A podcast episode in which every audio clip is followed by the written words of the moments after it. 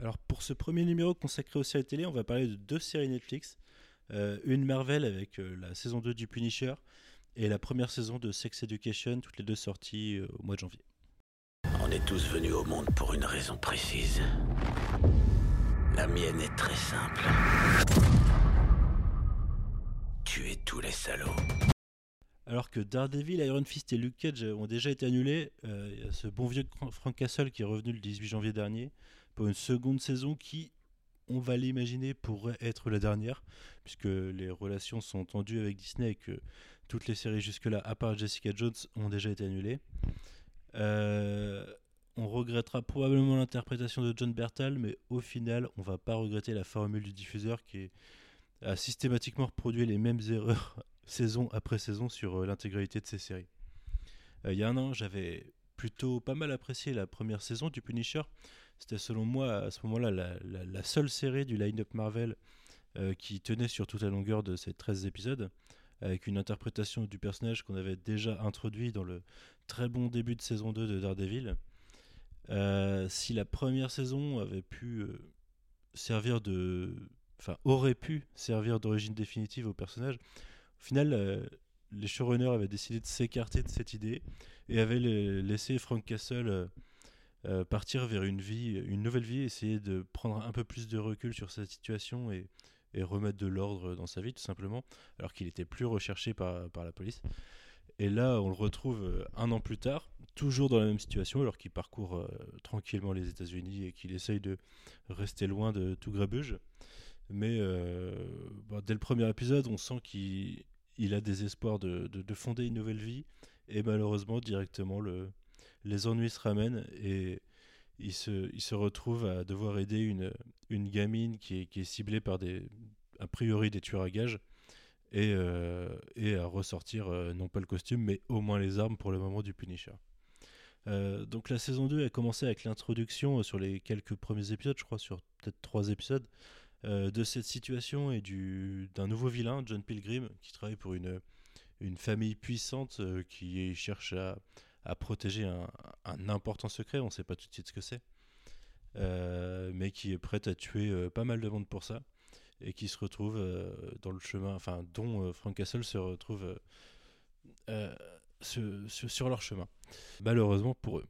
D'un autre côté, on a la partie new-yorkaise avec l'agent Madani qui est globalement le seul personnage qu'on retrouvera de la saison d'avant.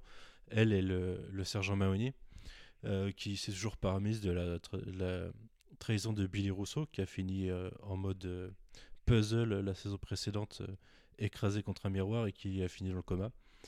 Et elle le surveille constamment, et bien sûr, Billy va se réveiller de son coma, va disparaître, et ça va, ça va être le moteur de l'intrigue pour que l'agent Madani ramène ce bon vieux Frank Castle à New York, mélange toutes les intrigues et parte sur 13 épisodes de longueur. Alors un peu moins parce que du coup il doit revenir à New York pas totalement au début de saison, mais euh, bah, c'est la conclusion qu'on va avoir sur euh, la plupart des séries Marvel et sur celle-ci malheureusement qui n'a pas réussi à reproduire euh, la formule de la première saison, c'est que 13 épisodes c'est toujours trop long, il y a toujours un gros ventre mou et qu'on serait bien mieux avec 8 épisodes et là, ça se sent vachement. Parce qu'au final, les intrigues sont plutôt intéressantes. Je trouve que ce qu'ils ont fait avec Billy Rousseau, ça marche bien.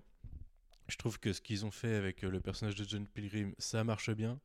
Euh, c'est pareil, la, façon de, traiter- de traiter Frank Castle, je, suis plutôt pour. C'est pas un, un Frank Castle euh, complètement psychotique qui bute juste tout le monde sans état d'âme. C'est quelqu'un qui est torturé, qui essaye de protéger les gens qu'il aime et de protéger ceux qu'il mérite tout en punissant plutôt violemment ceux qui méritent de l'être aussi. Et euh, le problème, c'est qu'on tourne vite en rond sur la problématique, on tourne vite en rond sur la façon de traiter les personnages, et on a presque l'impression que les acteurs eux-mêmes euh, se réveillent au sein de la série et se demandent ce qu'ils sont en train de faire là et se font chier en fait. Et c'est très dommage. C'est très dommage parce que c'était une série qui avait une des séries qui avait le plus de potentiel. John Berta est toujours euh, toujours plutôt excellent dans le rôle. Mais ouais, ouais, c'est assez triste à dire, mais on n'accroche pas. Euh, le pire, c'est que dans tout ça, on a l'impression que les scénaristes euh, oublient des choses. Ils introduisent des trucs en début de saison, des personnages, des situations que, dont on reparlera plus jamais. L'intrigue de, du coup de John Pilgrim qui est développée en début de saison et oubliée pendant une bonne partie ensuite au milieu, reprise à la fin. on, on, se demande ce qui est passé par la tête des scénaristes, on se demande aussi ce qui est passé par la tête des showrunners.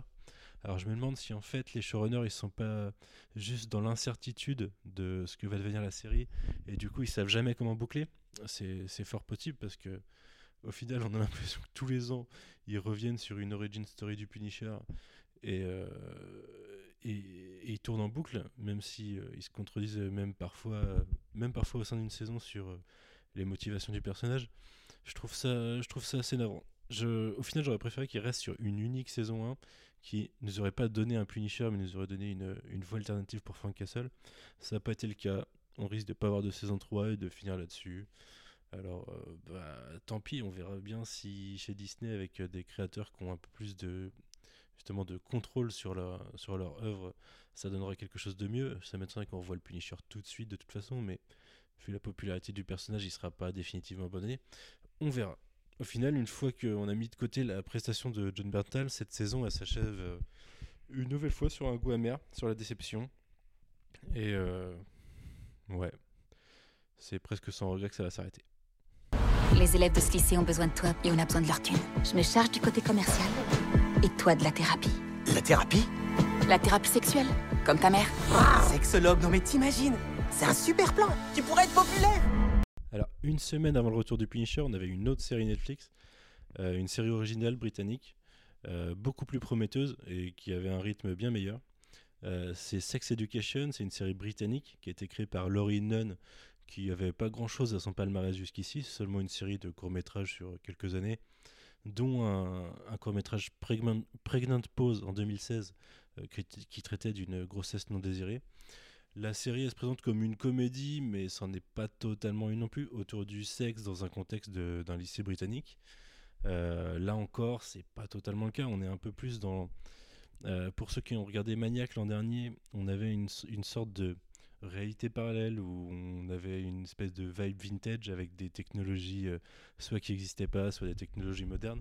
On a un peu la même chose. On a, complètement des technologies modernes avec une, une vibe des années 80. C'est assez étrange. Euh, on sait aussi qu'on est en Grande-Bretagne, on a, l'impression d'être face à un lycée euh, américain. Euh, enfin bref, tout ça c'est pas le pas le propos. La série s'était pas mal fait connaître à la base sur le, sur le fait d'avoir Gillian Anderson en tant que mère quinca et, et sexologue et c'est comme ça que moi, je vous avoue, j'en suis venu à la série, c'est via Gillian Anderson. Mais au final, elle tourne principalement autour d'un groupe d'ados euh, porté par, d'un côté, Asa Butterfield, le Ender de la stratégie Ender pour ceux qui ont vu le film, et de l'autre côté par Emma McKay, qui est une jeune actrice euh, que je connaissais pas jusqu'ici. Je suis pas sûr qu'elle ait fait beaucoup de choses avant. C'est une actrice euh, franco-britannique qui si, les gens doivent vous en parler, ils vous diront sûrement que c'est un clone plus jeune de Margot Robbie. Ils ont probablement raison.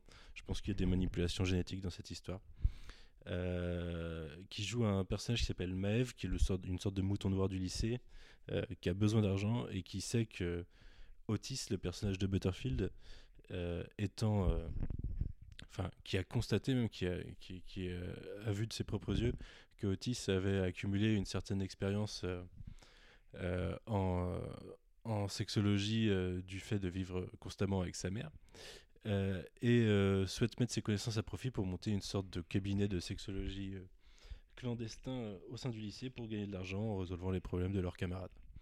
donc tout ça, c'est l'occasion de, traiter pas mal de problématiques de sexe autour des adolescents. Le tout en découvrant des persos qui sont, et là c'est là la force de la série pour moi, qui sont plutôt attachants, euh, attachant et nuancé. C'est-à-dire qu'on a tendance à détester personne et tous les personnages euh, montrent plusieurs facettes au cours de la saison qui est pourtant assez courte parce qu'elle fait 8 épisodes. C'est des épisodes d'une heure quand même, enfin entre 50 minutes et une heure. Mais euh, voilà, pour moi, c'est une série qui marche pas mal sur ses personnages. et quelques situations pas mal drôles quand même, il faut l'avouer. mais tout en traitant des sujets assez graves de temps en temps. Donc c'était une plutôt bonne surprise. Euh, je le conseille à tous ceux qui savent pas quoi regarder, qui veulent une bonne série Netflix qui tient sur la longueur. C'est plutôt pas mal.